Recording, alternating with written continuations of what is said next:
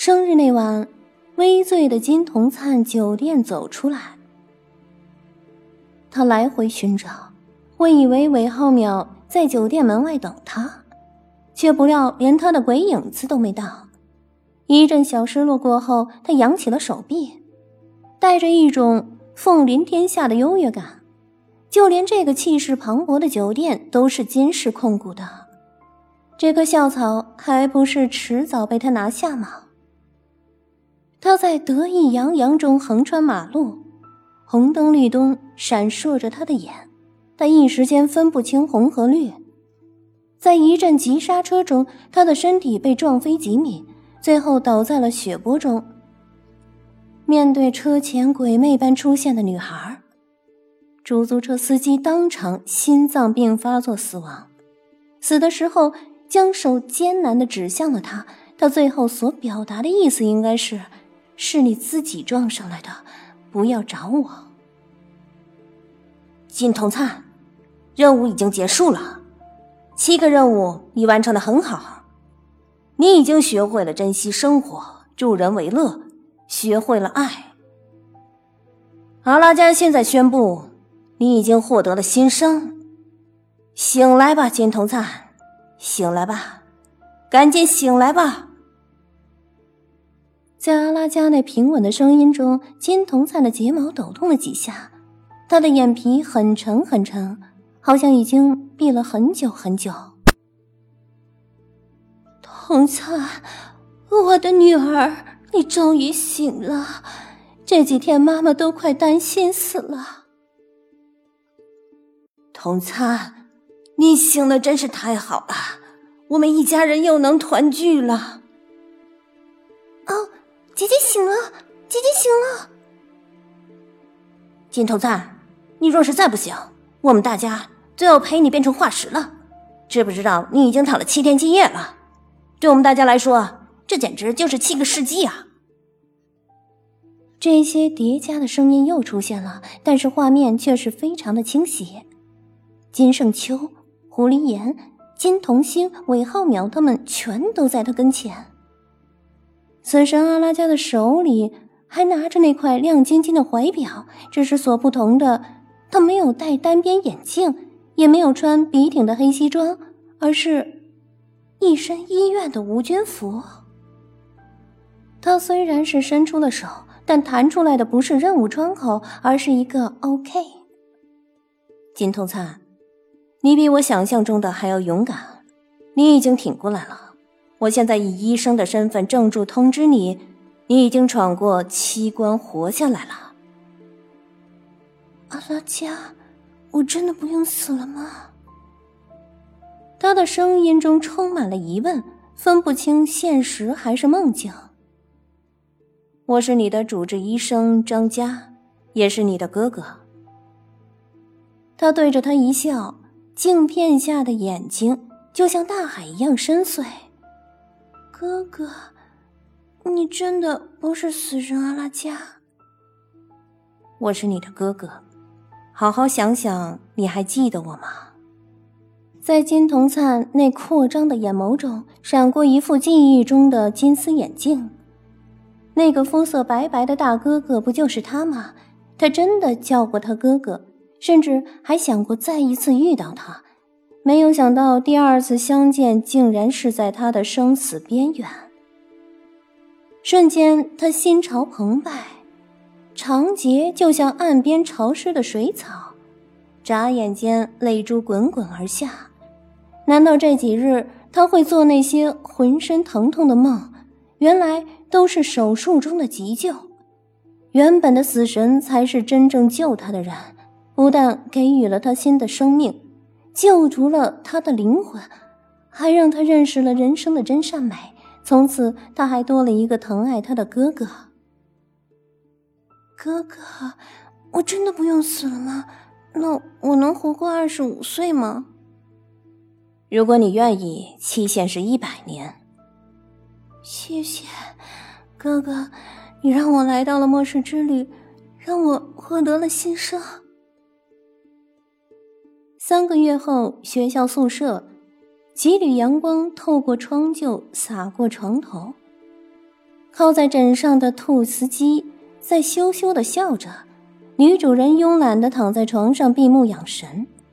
在他的照片墙上放满了一张张温馨的合影，有金家的全家福，有他和爸爸的合影，有他和狐狸岩的合影，有他和金童星的合影，有他和韦浩淼的合影，有他和张家哥哥的合影，还有他和雪欣一家人的合影。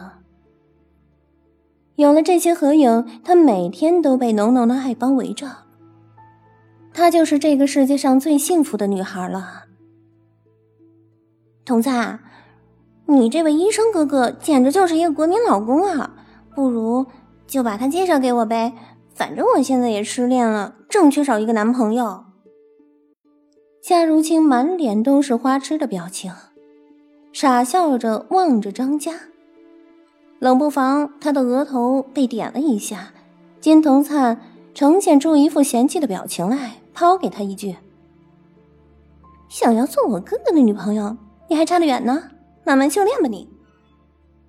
那你就多给我说说呗，你哥哥的事儿，让人家多了解他一下嘛，也好投其所好嘛。我的哥哥，是我七日末世中的救世主。”是我人生中最重要的人，没有他就没有我。金童灿的眼前浮过七日末世的画面来，一点点、一幕幕都是张家哥哥给予他的，让他知道在这个世上真情可贵。夏如清听得入了迷，对张家哥哥的爱慕又加深了一层。哎，你和张家哥哥第一次相遇的时候，是不是动了少女心啊？那是最初的好感。那在你心里，韦浩淼和张家哥哥哪一个更重要一点呢？他们两个都是我生命中最重要的人，都一样重要。那如果他们同时掉在水里，你会先救谁呢？我会一手救一个。我是谁啊？我可是金童灿啊！两个女孩子哈哈大笑起来。宿舍里回荡他们的欢声笑声。自从出院以后，金童灿的笑声就多了起来。突然，他的睫毛抖动，第六感就像风吹过竹林般的涌动。他飞快地跑向阳台，果然看到楼下的韦浩淼在对着他招手，手里还扬着两张音乐会的票。纵然一票难求，依然没有木头脸办不到的事儿。金童灿对着他做了一个真棒的手势，返回了房间。果然还是青梅竹马，近水楼台先得月啊！你都能感应到韦浩淼。其实啊，我也能感应到张家哥哥。我现在好像已经感应到他的气息了，好像他就在不远处，正在一步步的走向我。说着，金童灿的神情变得专注。他仿佛真的感应到张家哥哥正向他走来。难道张家哥哥一定会来找你？嗯，不如你们把音乐会的票让给我和张家哥哥得了。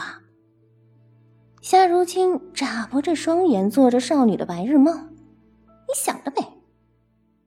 那我也要好好打扮一下，我要给张家哥哥留下最佳的印象，让他一眼万年。眼中只有我，一眼就讨厌还差不多。